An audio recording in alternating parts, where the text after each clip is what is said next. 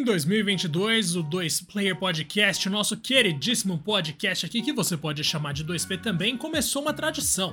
A gente decidiu que a gente ia fazer os melhores jogos de cada trimestre. Trimestre é muito bom, né? De cada trimestre, lá no começo de 2022, mas acabou que a gente esqueceu do segundo, porque o segundo foi muito fraco, mas a gente vai fazer isso agora e na semana que vem já tem o terceiro trimestre. E agora sim eu quero falar com ele aqui que tava dando risada da minha cara com razão. Rodrigo, como é que você tá, meu querido? Tá tudo bem? Ah, meu lindo. Melhor agora, é lógico, é lógico. E ó, e vocês, hein, pessoal? Sejam bem-vindos aí a mais um. Nossa, pessoal, né? Coisa de, de idoso. Ah, pessoal, vamos aí. Programa ah, de auditório, meu. Vamos lá, galera. Sejam bem-vindos aí a mais um episódio do Tio Player Podcast. O seu podcast, faz um tempo que eu não falo isso, mas eu sei que ainda é, evidentemente, favorito que rola geralmente às terças e sextas. Não esquecendo aí de nos seguir no Spotify ou no seu agregador de podcasts de preferência. E claro, falando especificamente do Spotify, não esquece de dar aquelas 5 estrelas aqui para ajudar os Brod. E lógico, liga o sininho para ser notificado aí de novos episódios como esse, beleza? Também não esquece de seguir a gente lá no Twitter, no arroba Podcast 1, porque algum belíssimo safado já pegou esse nome, mas isso não impede a gente de falar o quê, Diego? Dos melhores jogos de abril, maio e junho. Olha, meu querido, a gente se esforçou, hein, para fazer uma lista, porque não foi muito fácil não, mano. Foi todo um processo aqui de mineração mesmo, então a gente vai abrir com abril, que eu vou te falar que foi um dos piores meses do ano, tranquilamente, Rodrigo. Nossa senhora. Na ah, minha um, parte. Um parênteses, Gegaço. Ah, fala Rapidinho, pra gente. desculpa, um parênteses. Só do que eu falei, na verdade, né? A gente nem vai focar exatamente nos melhores. é assim, jogos. o que dá para destacar de alguma forma, né? Pro bem e pro mal. Exatamente, a gente vai falar dos jogos mais relevantes, porque relevância, pra Por seja assim positiva ou negativa, existe, né? Então vamos lá. Cara, abril, a gente marcou aqui quatro jogos, eu vou ler todos eles nesse instante, a gente vai falar deles com o tempo, que são Godfall Ultimate Edition, o Nintendo Switch Sports, o The House of the Dead Remake e o Chrono, o Chrono Cross The Radical Dreamers Edition, que aí sim foi o que eu gostei. Mas eu achei muito doido essa menção a Godfall, que é um jogo que não me passou pela cabeça que o senhor tinha jogado, Rodrigo. Nossa senhora, sinto muito. Cara, infelizmente, infelizmente eu joguei. Joguei quando saiu na Plus e que teve aquela sacanagem que não era nem o jogo completo, era uma versão assim, meio demo de luxo. E, mano, pensa num jogo. É, eu não vou nem falar medíocre, porque medíocre é na média, né? Por assim dizer. Um jogo ruim, jogo tosco mesmo, assim, pobre. É um jogo que, assim, ele poderia ter sido feito no Nintendinho que não faria a menor diferença. E o único detalhe dele, por assim dizer, era que é um dos primeiros jogos anunciados ali para então nova geração, para PS5 a princípio. Uh, pareciam belos visuais, mas isso mascara uma série de copy-paste, assim, cara. É, Ctrl-C, Ctrl-V clássico dos cenários, é, uma repetição absurda. E nem vou falar da repetição do, do, do, jogo em si, da ação e tal. Cara, tudo ruim, na moral. Jogo péssimo. É, não sei como os caras têm a coragem de ter uma Ultimate Edition. Não sei nem pra. Não precisava nem de uma edição simples, quanto mais Ultimate. Pois é, é. O senhor jogou isso aí ou não? Não, não, passei longe. Nossa, nem ah, passe longe, alguma. passe longe. Em novembro de 2020, quando saiu a, o jogo base, né? O jogo original, eu já não tava animado. Quando saiu Ultimate Edition, todo mundo já tinha falado que era uma bosta e eu tava de acordo, Rodrigo. Nossa senhora. Agora, tem uma outra coisa aqui que eu não joguei, mas que merece ser citada, e eu quero saber se você chegou a jogar, que é o Nintendo Switch Sports, cara o sucessor do Wii Sports. Você gostou? Mano, infelizmente eu não joguei ainda, é... mas eu quero muito comprar em algum momento, porque eu sou muito fã do esportes, mano. Eu amo esse jogo, amo de paixão. O tênis, para mim, sempre vai ser insuperável, junto com o Virtua Tênis, como os melhores jogos de tênis de todos os tempos. Uh, e o Nintendo Switch Sports, levando em consideração o controle do Switch, que tem uma, uma capacidade de captar movimentos muito melhor do que o do Wii. É, cara, com certeza deve trazer uma experiência mais bacana, tem modo online. Só ouvi coisas boas, cara. Então, aparentemente é jogão mesmo, né?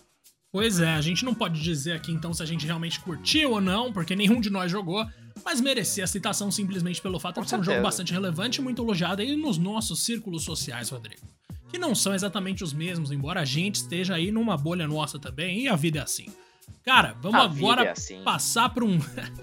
Ai, mano, se tem uma coisa que rola ultimamente na indústria que é remake de coisa que não precisa ter. Mas teve o remake de The House of the Dead. Um jogo que lá na época dos fliperamas fazia seu sucesso, tinha sua proposta, fazia sentido, tal qual Time Crisis, por exemplo.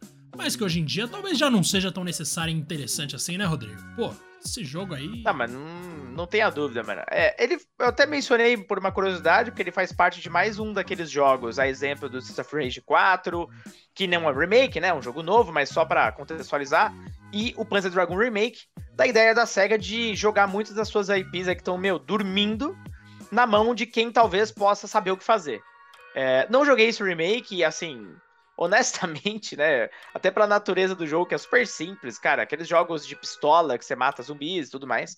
É, não é aquele jogo que você fica esperando um remake, né, Diego? Então, assim, eu poderia muito bem hoje ligar meu Saturn aqui, jogar o The House of the Dead, que a experiência vai ser, meu amigo, basicamente a mesma. Então, mano, bom.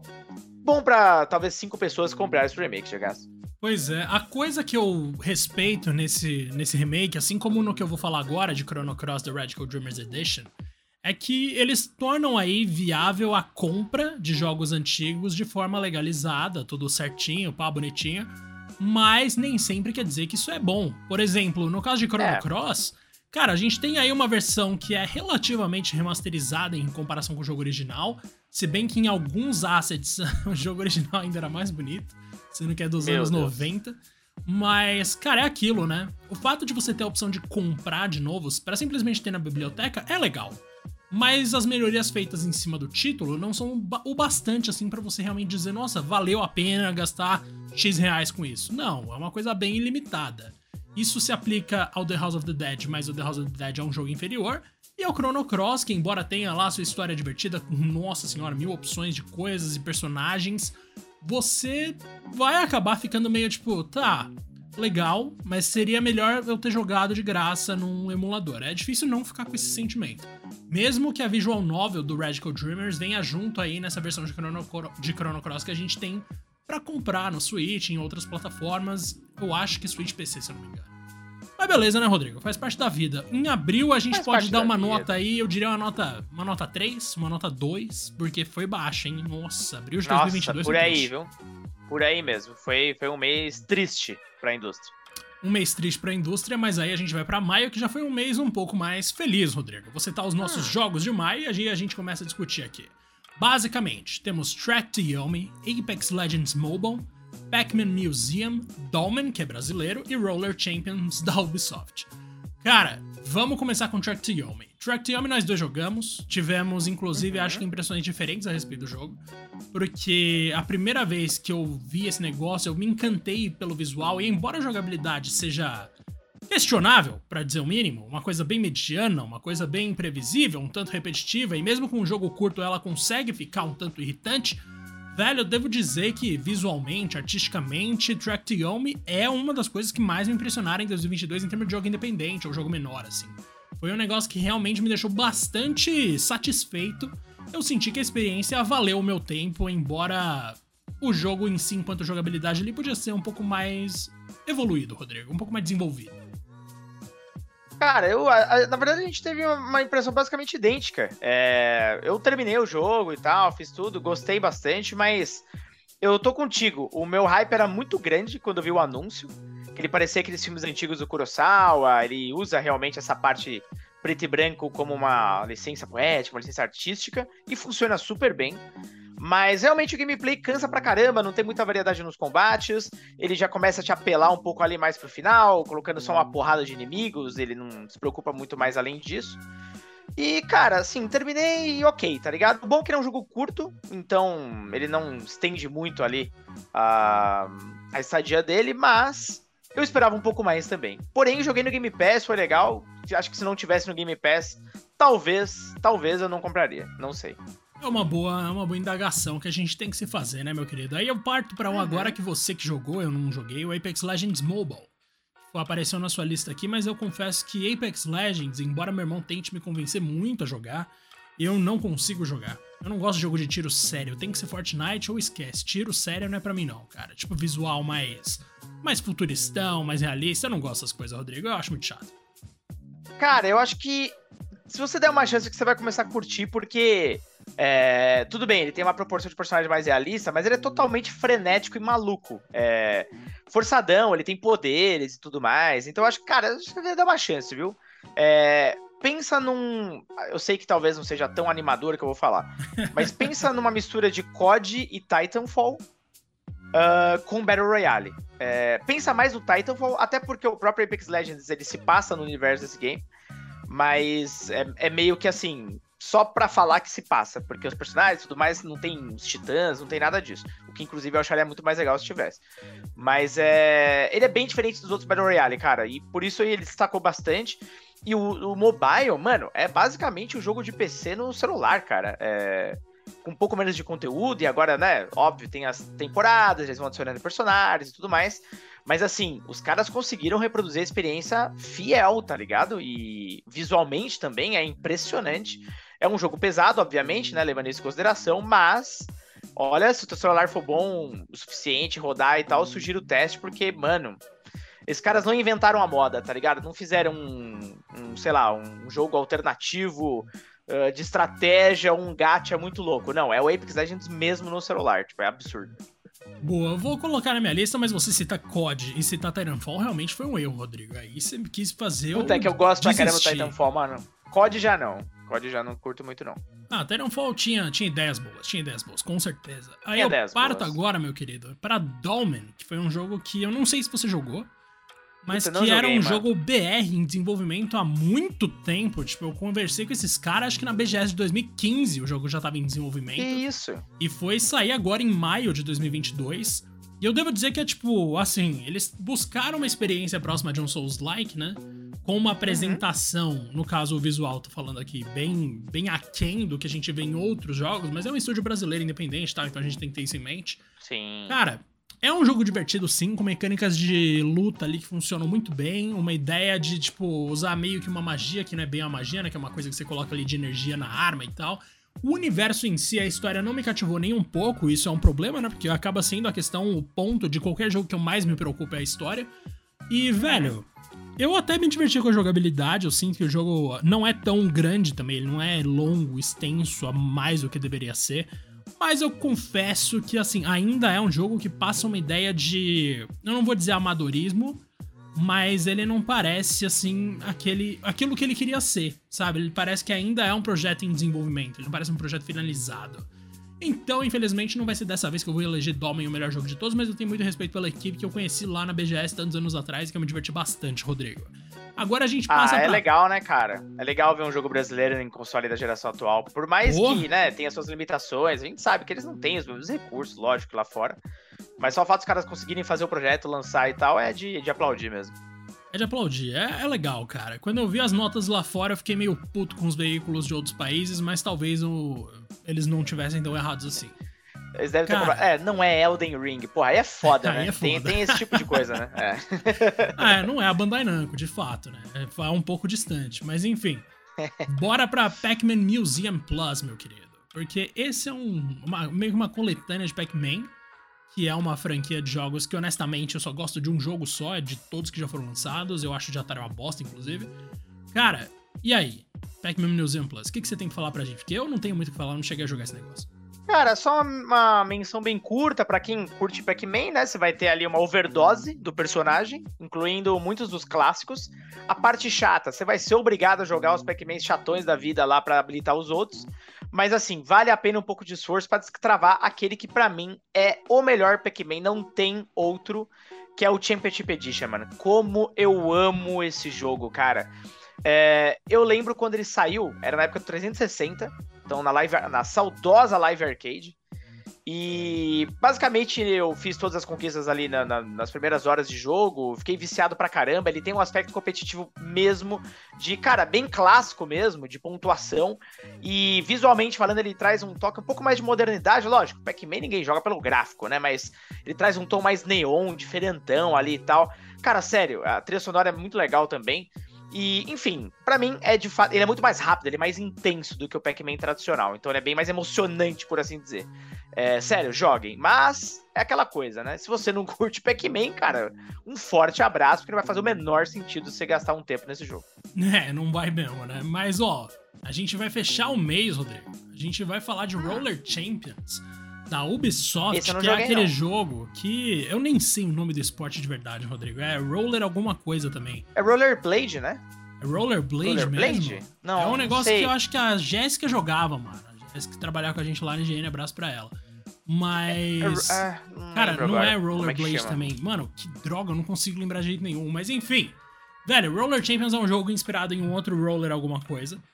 E funciona basicamente assim: você tem um cenário oval, em que dois times de três pessoas vão ficar correndo, rodando ali. E a ideia é: um dos times tem que pegar a bola que vai cair do céu.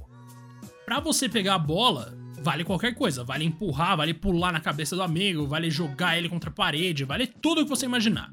A ideia é, quando você tá com a bola, você tem que dar algumas voltas na pista. Se você der uma volta, você faz X pontos. Se você der duas voltas, você faz Y pontos. Se você der três voltas, o jogo acaba. Se você acertar a bola depois de dar a volta num golzinho que tem ali um pouco no canto superior da pista. É complexo o negócio.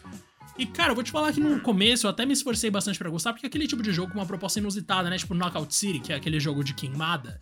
É um jogo gratuito, com algumas microtransações consideráveis cosméticas, em que você vai fazer uma atividade simples, mas divertida de competição. O lance aqui, cara, eu não sei. Os primeiro, a interface de Roller Champions com o tempo ficou muito cansativa para mim. A proposta do jogo em si não se sustenta tanto tempo quanto a de um jogo de queimada, por exemplo, porque é ficar dando volta e volta e volta, uma hora você cansa. Então não sei dizer muito bem por que, que Roller Champions não me cativou e nem a outras pessoas aparentemente, tanto quanto outros jogos. Mas eu jurava que esse ia ser um grande acerto da Ubisoft, algo que não acontece há algum tempo e ainda não foi. Bateu na trave, porque eu cheguei a me interessar, eu cheguei a jogar, cheguei a avançar alguns níveis, mas talvez a proposta aí fosse aleatória demais. Precisava de mais modificações em relação ao jogo, ao esporte original, para realmente funcionar, sabe? Precisava de mais liberdade, mais loucura, uma coisa mais, mais interessante, mais divertida, Rodrigo. Faltou, é, talvez faltou mais ser fantasiosa, né? Exato. Faltou ser lúdico, exatamente. Até dois comentários rápidos sobre ele. Achei aqui, é Roller Derby. Isso, a, isso, mano. A, atividade é confundir, porque Rollerblade, na verdade, é uma marca, né, de, de patins. Então, muito famosa, inclusive. Talvez a mais famosa, enfim. Mas é Roller Derby, exatamente isso. Muito bom, meu querido. A gente fecha maio aí. Ó, maio eu já vou dar uma nota maior. Eu falei 3 ou 2, eu vou dar 2 pra abril. E pra maio eu vou dar 6. 5, na real, 5. Eu vou dar 5. É, 5 acho que mais honesto, viu? Porque, não é... É, ainda não foi aquelas coisas, né? Ainda foi meio complicado. Não. E a gente vai fechar o segundo trimestre agora, que no caso é junho, começando com Ai, nada mais, nada menos do que Diablo Immortal, meu querido. O jogo em que você tem que gastar mil dólares para maximizar seu personagem ao máximo. Brincadeira, mas eu não sei até que ponto é brincadeira, Rodrigo. É complicado isso aí, hein? É, não é muito brincadeira, não. Aliás, pelo contrário, tem vários vídeos, inclusive, tirando sarro mesmo, de quantos milhares de dólares você precisa gastar pra uh, conseguir uma, algum armamento, enfim, um equipamento com um certo tier. Então é super roubado, lógico, absurdo. É momento da Activision Blizzard, né? Não tem o que fazer, não tem coisa positiva, é impressionante. E como jogo, cara, por incrível que pareça, tirando essas mecânicas escrotas, ele é muito competente, mano. É, é o Diablo mesmo no celular. É, com tudo que a gente imagina de Diablo, tá tudo lá. O jogo é muito lindo, inclusive. Eu tive acesso ao, a um dos primeiros beta do jogo, uh, acho que mais de um ano e meio atrás, quase dois anos, nem, nem tô lembrado da data agora. E, claro, né, ainda não tinha as mecânicas de monetização bem, bem implementadas, então eu achei o jogo animal, velho, animal mesmo. Só que, uh, na hora que saiu, é aquela coisa, né, então não sei se a gente esperava tão diferente assim da atual Activision Blizzard de gasto. Hum, confesso que não. Não esperava nada de muito diferente disso, então é o que tem para hoje, né, Rodrigo? Não tem o que fazer. E é você marcou aqui hoje. o Air Twister, mas esse eu confesso que eu tô realmente por fora, Rodrigo. Não entendi, não sei do que se trata e eu quero que você me apresente. Cara, esse aí, inclusive, é uma menção rápida, até como uma curiosidade, porque é um jogo exclusivo do Apple Arcade. E ele foi feito por ninguém mais, ninguém menos que o Suzuki, mano. E o Suzuki é o grande mestre da SEGA. Pensa, para quem não conhece, o Miyamoto da SEGA. Então, cara responsável por Afterburner, responsável por Hang-On, responsável por Outrun, por Shenmue, por Virtua Fighter. Isso só para falar alguns, cara. Então tem muito jogo aí. E é um game bem estilão arcade, cara, bem classicão. Uh, com um personagem ali sendo visto numa terceira pessoa, ela fica voando e bem os inimigos você vai atirando. Tipo um shooter on rails, né? Como eles gostam de falar. Uh, cara, bem divertido mesmo. É um gênero que basicamente nem existe mais. Vamos, vamos lá, uh, tá bem raro. E bem curioso que, assim, provavelmente se não fosse a Apple, acho que, cara, quem que ia bancar esse jogo, tá ligado? Então, agradeço a Apple por um tipo desse tipo de jogo poder existir, cara, porque é bem gostosinho de jogar, mano. Cara, muito bem recomendado, viu, Rodrigo? Acho que foi a recomendação mais inesperada aqui que a gente teve e vamos ver se as pessoas pois vão é. atender aí ao pedido de Rodrigo, porque Rodrigo tem que ser ouvido, gente. Ele sabe o que fala. Por favor, gente. Seguinte, meu querido, em, em setembro não, pelo amor de Deus, setembro é o mês que a gente tá agora. Em junho também, em junho. a gente teve Shredder's Revenge, que é aquele jogo novo das Tartarugas Ninja, que faz uma homenagem aos jogos dos anos 90. Que jogo bom, mano. Que realmente ficou interessante, cara. Eu não cheguei a jogar, mas visualmente eu vi bastante coisa, né? Eu achei bastante curioso como eles realmente remontaram ali ao período dos jogos do auge das Tartarugas Ninja, que foi lá atrás, né? Desde então as Tartarugas ainda são personagens consolidados mas já bem menos populares, e você aparentemente jogou e gostou, né, Rodrigo? Shredder's Revenge, curioso. Não, o jogo é animal, cara. O jogo é animal. E o bacana é que ele traz de volta o multiplayer local. Então é o tipo de jogo que você quer jogar com os amigos ali do lado. Mas dá pra jogar online também, lógico. E, cara, ele é um grande exemplo, um grande e bom exemplo de como reviver esse tipo de clássico, assim como o Streets of Rage 4. Então, ele não reinventa a roda nem nada do tipo, mas ele traz um visual bem atualizado, é um jogo mais longo, com mais possibilidades, todos os personagens que a gente ama. E é isso, cara. É, é o que a gente queria, tá ligado? É o clássico porradaria, beat'em é, pros tempos modernos. E tá, e tá ótimo, tá ligado? E eu queria tanto. A gente já falou sobre isso algumas vezes, né? É, por exemplo, Golden Axe voltando, esses tipos de jogos, tá ligado? Então, se voltar nesse nível, pode trazer mais, mano, por favor. Pode trazer mais. Inclusive, Capitão Comando é, tem potencial aí para voltar e ser Nossa, melhor do que um dia sim. foi. Porque eu não gostava tanto do original, mano. Putz, eu realmente ficava triste que eu não conseguia curtir tanto. E de repente uma nova versão seria legal. E eu vou deixar uhum. aqui já registrado o meu pedido de remake ou remaster de Cadillacs and Dinosaurs, que esse realmente. Nossa, Nossa por favor, é um jogar no fliperama esse jogaço. Puta, isso era bom, hein, Rodrigo? A gente foi outro dia, eu na... amava, outro dia mano. não, né? Faz um tempo, na festa do Vitor. Tinha lá o arcade, mas não era oficial, né? Então ele tava cortado, a tela tava meio bugada, mas eu cheguei a jogar ainda, mano. Não consigo não jogar. Tava legal mesmo assim, né? Tava legal mesmo assim, exatamente. E a gente fecha com quem, Rodrigo? Ah, a gente fecha ele. com o Sonic Origins, que saiu em junho também. Aquela coletânea que deu o que falar, porque as versões, tipo, deluxe, não sei o quê, Nossa. incluíam detalhes extremamente fúteis, eu tenho que falar, porque, tipo, versão de música X só tem na versão Y. Ou, Podre. sei lá, um detalhe de arte que tem aqui não tem ali. Mano, isso era patético. Mas esse jogo fez uma coisa que eu achei maravilhosa, esse compilado de jogos no caso, porque ele pega ali Sonic 1, Sonic 2, Sonic 3, Sonic CD, Sonic Knuckles. No caso, Sonic 3 e Knuckles, né? Então os dois ali. Velho, e o Sonic CD, que eu não lembro se eu falei, mas enfim.